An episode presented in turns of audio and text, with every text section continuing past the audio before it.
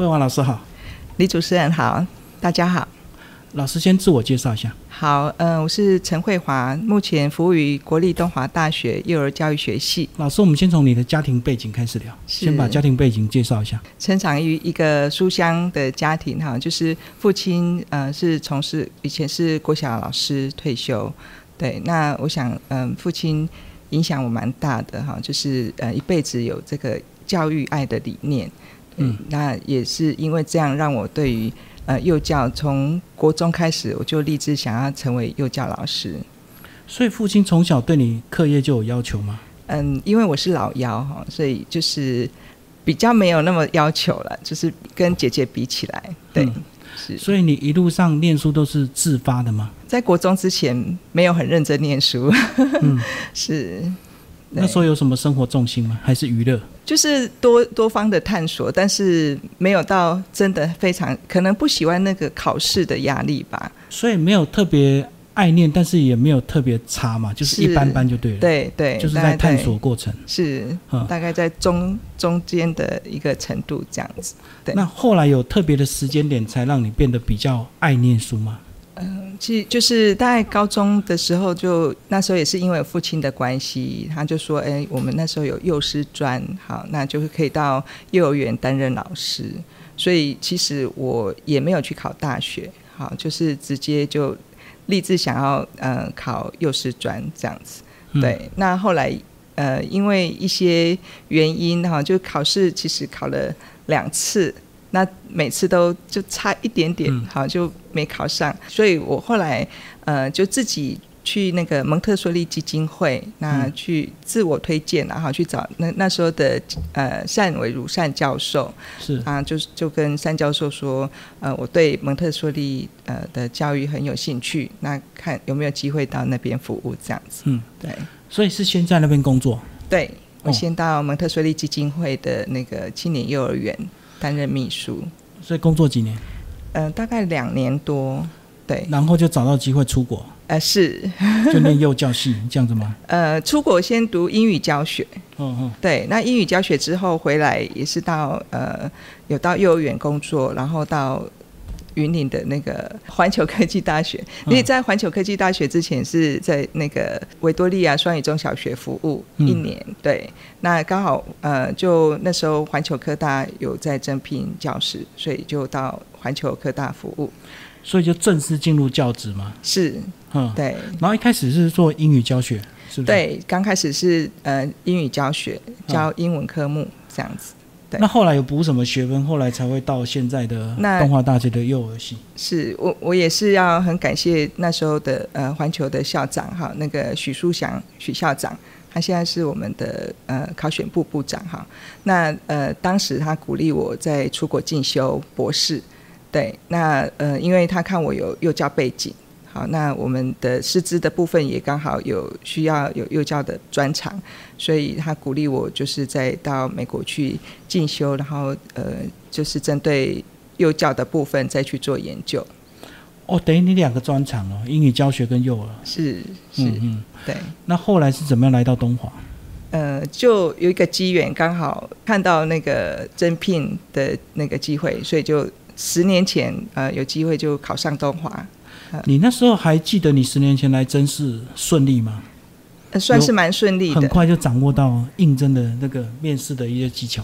呃，我想也是要感谢身边很多人的帮忙，对，嗯然后也有请教，就是哎，我们要面试啊，要准备试教，那呃有在这个部分有充分的去做准备，这样子，对，嗯那那一次我觉得也算是还蛮顺利的。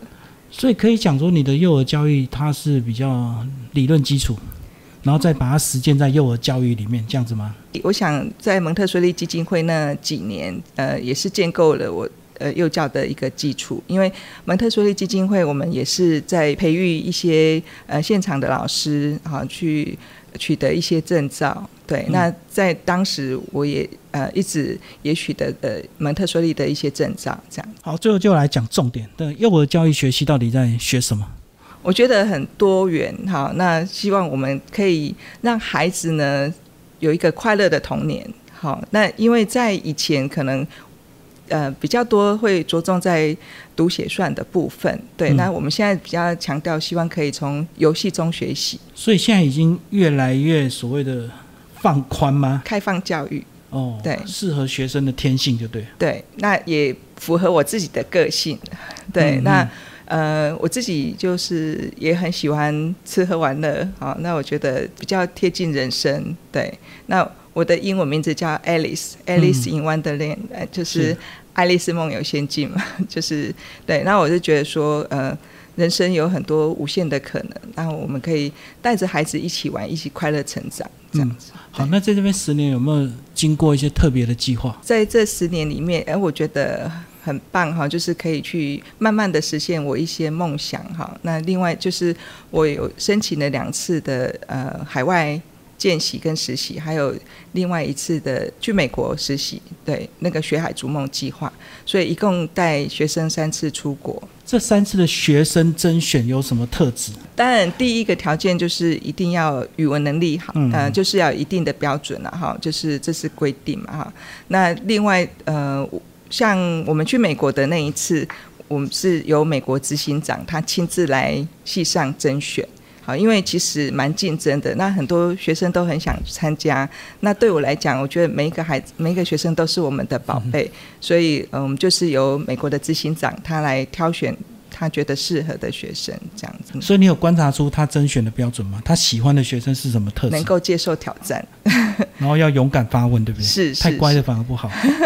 对，就是比较活泼一些，对嗯嗯嗯，对，所以这三次经验都很难得。是学生收获都很多，哎回来有马上感受他们的成长快速嘛？就是经过一趟这个国外行之后，有等一下就是我们会邀请一个学生来分享哈，那呃今年的话，因为疫情的关系，我本身没有申请计划。对，那不过因为执行长觉得我们学生过去在他们那边实习的呃那个经验都很好，那表现也都很不错，所以他请我推荐两位学生。那这位两位学生呢，他就是帮忙支付机票跟食宿。那最后呢，因为他们表现太优秀了，所以还给了他们一些奖学金。对，那学生回来整个呃就很开心，他就说：“哎，改变了他的人生，那嗯他觉得个性也改变了，心情也变得很好。”嗯，好，我们最后再放大一点，就是整个幼儿教育学系这个未来的发展。在推动那个国际化了哈，所以系上现在也有跟那个印尼呃教育大学呃结合，有那个双联学位的部分。嗯、对，那就是说，除了我们从着重在偏乡的幼儿教育之外，那也希望可以放眼世界，好，那可以跟世界接轨这样子。刚讲到偏向，可是偏向有时候跟国际化会有冲突吗？你觉得？有时候我们着太过着重本土，好像国际又这个忽略了，那太国际又忽略了自己本土的重要性。所以我也是试图的，其实从这两者之间去做结合。对，那我自己最近呃，对于那个。亲子共读很有兴趣哈，因为我发现我们偏乡的孩子，就是在阅读的部分或在资源的部分，也许是比较匮乏于一些哈。嗯那刚好有机会，我跟芬兰赫尔辛基大学的 Uraki 教授有合作。那最近他也出了一一系列的一个书籍，他们在研究呃芬兰幼儿在幼儿园里面的阅读活动。那我也蛮惊讶的哈，我有去看他的文章，他就说，哎，小孩在幼儿园里面一天下来，他们阅读活动大概只有二十四分钟。好，那因为我觉得很少，是不是？很少，因为芬兰是我们就是觉得他们在阅读的部教育很分。先进啊。对嗯对对，那可是为什么只有二十四分钟？哈，那所以我也写了一个计划，我希望呃未来可以跟他合作，然后来探讨一下，我们可以怎么样再增进我们呃不只是偏乡啦，就是台湾的亲子共读的部分。就是能够彻底去了解为什么只有二十四分钟。是是是，那希望我们，我想台湾有可能是更少的，嗯，。对，所以我希望我们可以再从这个部分可以去增加这样子。可是我觉得共读现在是一个很时尚的风潮，哎，几个妈妈凑一凑就会变成一个共读了。是没错，可是其实现在很大的呃问题是，很多家长都是把手机给小孩，嗯，就是滑手机的部分会比较严重一些。那如果说可以引导孩子喜欢阅读啊，我想这是对于孩子来讲是一生很好的礼物。这样子，好，那我们现在把另外一个学生请出来，好。先请慧华老师帮我们介绍这位学生。好，谢谢主持人哈。那呃，今天来介绍一下我们刚从美国实习回来的优秀的学生林逸轩同学。好，那为什么当初会推荐他呃到美国实习？因为他吃苦耐劳，接愿意接受挑战。好，那我们就由呃请逸轩自己来分享。大家好，我是东华幼儿教育学系的四年级的学生，我的名字叫做林逸轩。逸轩先跟我讲一下，你觉得你当初为什么会被甄选上？我当时候其实被甄选上的时候，其实心情其实是蛮蛮惊讶的。然后我自己想一想，就是其实我后来其实有自己做一个很短的短片。我后来总结的结论就是说，嗯，别人都说我是很幸运，就是可能是因为家庭背景关系，父母有从事。这个行业，所以就是他们觉得我可能幸运的地方是这里，可是我自己很明白，我的幸运其实是我自己一直努力而去争取的，所以这个幸运不是一时，而是努力累积下来。所以老师选的时候是可能是看在我的态态度，还有就是我平常的做事风格，我都是很积极努力这样子。你说你父母从事相关的是哪一些？像妈妈是妈妈是幼教，然后爸爸是小教，所以我们家是幼小衔接刚刚好。会踏入这个行业，就是因为从小的时候，我们常常就是我会去幼儿园去帮忙，然后还有就是我一路升学上来的话，就是一直在学校里面，我常常去帮忙做事情，所以就是会想要从事教育的这个行业，就很主动积极，就对。对，然后像我们班的毕业专题也有去担任总招的这个角色。好，老师是不是先把我们这个计划？哪一年？之前的话是我从一零六、一零七跟一零九，好三年，就是分别带不同学生去芬兰跟呃美国。好，那第一年带三位，那第二年带六位，那去美国带了十二位。今年是因为疫情关系，我没有写计划。那这次是因为我们去美国这些学生表现的非常好，所以那个执行长，美国的执行长，呃，特别请我帮他推荐两位学生。对，那逸轩呢？之前因为也担任儿童剧的总招，对，那我我觉得他是可以接受挑战的。今年去的，对对对，刚回来，才刚回来。嗯，去多久？去其实是其实蛮赶的，其实是六月二十五到八月二十八，所以其实是算两个月又多一点点。你去之前有做什么准备？我去之前就是，其实就是把美国的，就是就是整理行李嘛，然后还有就一些证件要申请。然后其实我觉得最赶的事情，就是因为这是很临时收到通知，所以我们就是在找资料的部分，像是 S 塔，或者是我们可能在我们自己本身的那种学历的证明，我们就是也赶快去申请把它弄出来。对，然后定就是因为去外国嘛，就是你一定要有基本的外文能力，所以我们也是去找我们有就是可能考过的外文考试，像我是考多译，然后另外一个同学他是考托福，然后我们就是把这些证件都申请出来这样子。美国方面有要求你们先做什么功课吗？或说先做什么样的作业吗？其实他有跟我们说，就是我们去那边是要帮助他们的夏令营，然后他是希望我们除了在保育的方面之外，还有在课程教学也可以进行着手。然后他们是有设计一个完整的课纲，但是这个课纲就仅仅仅是个就大纲。不是说很适用在所有的幼儿园，所以变成是我们收到大纲的当下，我们就要去想教案，然后可能去想说课程要怎么进行，然后要怎么变得很有趣这样子。所以我们还是有做功课，行前的训练啦，哈，就有一次我们是透过 Google Meet 在线上，然后跟美国那边约定时间，然后我们一起来看一下，就是夏令营我们所有的一个行程，然后我们有哪些设计活动，那先让。学生知道可能要做哪些准备，这样子。那你个人那时候有对他们做一些特别的提醒吗？就是到美国你要怎样怎样怎样，然后要怎么样怎么样？就因为之前有过经验，所以大概我我跟他们的 line 是随时就是从对从他们。呃，到机场，然后一登机之后，或者或者是因为要入关入海关，有很多的细节，所以我随时都是跟他们保持联络。那他们也是很贴心的，都会分享一些照片这样子。两个月有多少成长啊？一轩，我觉得有可以分成三大部分吧。第一个是心态上面的调整，就是像我一个人突然就是去异乡异地，然后这一次是没有父母或者老师的情况下面，就是遇到一些挫折，都是需要自己冷静下来。可能像我今天搭错车、走错路，我刚开始可能会很彷徨，但是我就是要开始自己想办法说，哦，我应该要怎么走回到正确的套路。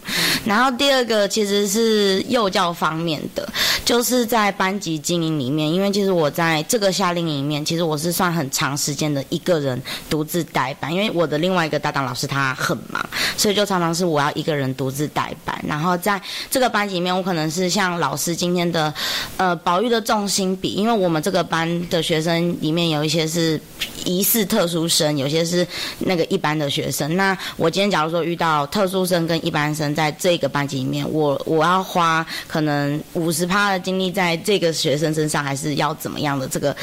比数趴比，我是要自己去调配好，我不能只单单顾特殊生而忽略了这个一般生，因为这样是没有办法的。孩子就会觉得说，哦，那他这样做就会得到关怀，那我也他这样就会吵吵闹闹。对，然后最后一个是，我觉得是回归到我自己的身上，就除了是心态的调整之外，还有就是我在里面有学到一个就是正向语气跟情绪，因为其实老师今天一个的话语，其实会不管是身教也好，或是言教也好，他其实是会。很潜移默化式的影响到一个孩子。如果你今天情绪是处于那种很紧绷、很生气的情况下面，孩子也会处于一种很早。他可能感受到老师就是说，哦，老师今天是真的就是很紧张，那我是怎么样？就是很彷徨无助。然后正向语气的部分是。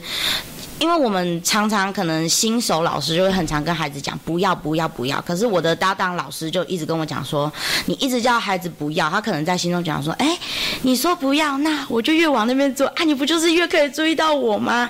就是正向语气其实是有点像是把不要这个词改成像是比较偏那种积极正向乐观的说法，就是你可能讲说好，今天这件事情不要，那你可能是先告诉孩子，呃，为什么这个事情是不能做的原因。告诉他之后，让他理解了，就有点是改变他的认知本位的东西。他理解之后，就是说，哦，我不太能做，那我之后就不会做了。这样，他反而就是不会一直说那种命令式不要的语气，这样子。这就是我学到的部分。所以你们大部分都是一个本国的老师搭配你，这样就对。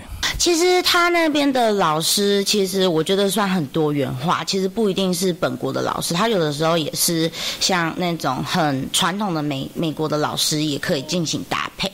只是因为那边的幼儿园，他是想要推广讲中文这件事情，所以他会请蛮多或是一直在说中文的老师过去。所以你还要跟他们讲中文？对，其实我们在那间幼儿园讲英文的比例爬数其实是很低的。我们是要一直讲跟孩子用中。文跟他们练习，有点像双语，对。然后，除非他们是真的听不懂我们今天下的这个东，就是下的这个讲的事情或是课程不懂的话，我们就要自行切成英文给他们翻译一下。他们懂完之后说哦，好，我可以去做了。”这样子。华老师听起来这活动很有意义，两个月的时间，然后就带领他们的幼儿园，就实际参与课程嘛。对对，事实上，其实我也是介绍一个我们系友一个呃男生哈，陆伦老师，他也是在那边呃。服务跟他们同时过去，对，所以还有另外一个呃是毕业的戏友，对，三个人那个夏天，只是说 对，只是说他们是短期的，那那个戏友是应该会就长期在那边服务，所以这样去服务是不是要先抛开我们在台湾所学的东西，才能够吸收的更多？还是需要我们一些基本的背景知识啦？对，那呃，我想他。我学生在这边培育的一些技能，那到那边可以学以致用，这样。我还想说，是不是要完全的放空，才能够彻底的去感受文化的或教育的一个差异性？我觉得应该不能是说整个抛开，其实我们还是要有一种固定的基本的素养。对，就是你的那种写教案的能力，或是在保育的能力上面，还是不能抛开，因为其实它是蛮通用的。因为小孩子的年龄层就是这么的小，你当然就是还是要去保。所以就是像我们幼儿园的年纪吗？对，但是他们其实就是我们。后来跟我的那个搭档老师讨论出来，其实那边幼儿虽然他们说他们是中大班，可是实际年龄推到我们台湾的身上的话，应该是偏中小班。就是有点是小一层的概念，所以会变成是蛮有挑战性的。是他们晚熟是吧？呃，不是晚熟，是因为像假如说我们台湾的幼教儿童，其实他们升到中大班之后，他们其实上课的时数是可以被拉长的。可是我们到那边，我到幼儿园发现，就是哎，他们其实只能做三十分钟而已。如果超过这个三十分钟之后，他们就可能就是说，老师这课程好无聊，老师我要出去玩，老师我要干嘛干嘛干嘛，就会跑走了。所以这个是在当下是第一个被挑战到的一个时间，这样。哦，所以他们课程相对还是松一点点。对，比较松一点。他们反而就是我觉得有一个观念很棒的事情是，他们很注重户外活动这件事情，就是拉长那个时间点。对他们反而就是幼儿就是好，你有就是可能就是有接触到双语的这个环境就好了。他们比较不会特别在意，就是孩子今天在幼儿园可能就是真的是学到什么，但是家长其实是也算是很乐意听这个方面。那你有看到哪些特别的游戏跟台湾不一样的吗？特别的游戏可能是孩子们他们会自行的设计出游戏，虽然有些游戏是很想象，像是躲猫猫，他们就会有自行。就是我可能那时候我原本想要教鬼抓人，然后结果有一个大班孩子跟我讲说，我不要玩这个，这个好无聊。那个他就揪其他同学去玩躲猫猫，然后那时候我就观察他们怎么玩躲猫猫。然后其实躲猫猫他们玩的就是很像，但是并没有到就是。跟台湾很相似，他们是可以在很短的距离这样玩，然后玩一玩就会很开心，然后可能里面还会再结合一些不同的元素这样子。所以台湾是真的整个躲起来，就 是他们很可爱。就是假如说像小班，他们如果真的要玩躲猫猫的话，他们会放就是在一个非常明显的地方，然后老师要假装说我没有看到你，我没有看到你，然后然后那些小朋友就会自动跳出来到你面前说老师我在这。还有去水族馆哦，对，他们的校外教学还有去水族馆，然后。其实我们这样就是跟着他们去水族馆，然后我觉得美国水族馆最大的不一样的地方是，它可以去有一个触摸池，然后这个触摸池其实台湾可能触摸池只是摸海星啊那种比较小型的动物，可它那边触摸池不一样，它有水母，有小型的鲨鱼，然后还有红鱼，然后你就他就教你说，哦，你可能伸出你的大你的食指跟中指，然后用这两指去轻轻的摸它这样子，然后我们其实有利用。用这个户外教学的时间，因为我让他们去学一些那种品种的中文名，我们就是挑一些比较就是大家常见的，可能是红鱼啊，或是企鹅、什么吸龟、乌龟之类的。对，然后就是他们有点像是寻宝游戏一样，就是我们图我们是用图片配一个中文字，然后呢，其实美国他们不是用拼音，他们是有一点用那种有罗马拼音跟一般式的拼音，就是我有点不太记得那个词是什么，然后他们是用。那个一般的拼音有点像是用。英文的中文的那个翻译去转，稍微再转换一下，可能就是烘鱼，它会有那个烘鱼的那个那个英文字母在下面这样子，然后让孩子就是跟他讲，可能我们就是在他们哦，我们有一个规定，就是在他们入水族馆之前，我们有跟家长说，就是我们有发那个手册，我们精英制作的那种中文手册，然后我们就讲说，哎，那个爸爸妈妈可以带孩子去找这个鱼，然后呢，当你看到这个鱼的时候，可以念念看这个底下的中文叫。什么？如果你念对名字的话，你就可以得到一个小贴纸，然后我们就发贴纸跟那个手册给那个家长还有孩子，然后就是这样。看图找生物就对。对对对，而且那个水族馆其实很大，所以要找那些鱼其实也不太容易，因为鱼一直在游，一直在游。是是。花老师，要不要讲一下这个计划？应该明年还会持续吧？应该就是也一方面为了学生呐，哈，那我也自己想要去实现我的一个人生理念，哈，就是人生有梦，逐梦踏实。然后如果有机会可以。多带给学生多一些呃机会，然后可以去放眼世界。那我觉得这是一个蛮好的呃一个活动，这样。所以未来持续推动，只要疫情过后，可能人数还可以再增加嘛？是，就是看对方的要求。对，我会呃继续申请计划，然后如果有机会的话，再带学生出国去呃看看外面的世界。老师可以感受到有出国回来一趟跟没有出国机会的学生的差异吗？是有呃，我们历届有出去的学生回来，其实我也蛮感动的。他们都会呃，就是说去较真啊，或是呃面试的时候。都会有一些加分的效果哈，就是呃，他们都觉得哎，那你有出国的经验，那他们也都会那个写信回来，谢谢老师这样子，更充满自信。是是，好，一轩，你有充满自信吗？对未来规划有因为出国后有什么改变吗？其实就是会知道，就是外国的世界就是哦有不一样，然后我会就是会去开始想说，嗯，那我未来是要想走什么样的路？那我有什么样的选择？然后像是其实我们觉得蛮感动的事情，就是我跟我的另外一个同学，我们在那边幼儿园就是帮忙了蛮多事情，然后只是我们觉得这个帮忙就是尽我们所能嘛，就是帮忙到最后就是在最后的那边有一个人事主管，他就很可爱，他就一直问我们的另外一个那个就是系友的那个老师。他就问他说：“我们两个何时毕业？可不可以过去工作？”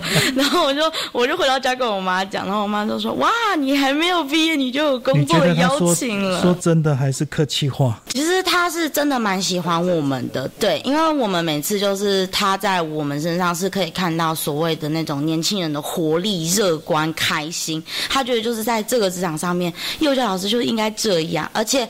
更感动的事情是那边的家长一直到我们要离开，然后每个人就是开始那个就是拿那种很可爱的小卡片啊，或者他就跟着孩子一起做，然后呢就是送给我们。然后那个小朋友听到我们要离开，然后有有一个很特别的小故事，就是我们是礼拜五的时候是最后一天，然后礼拜四晚上的时候就有一个妈妈跟那个小孩说，呃，我我在那边的。那个老师名称叫依依老师，然后他就说，呃，依依老师明天就要回去了，就不会在这里继续工作当老师喽。然后那个小女孩就是说，老师我不要，妈妈我不要，我要依依老师留在这里陪我上课。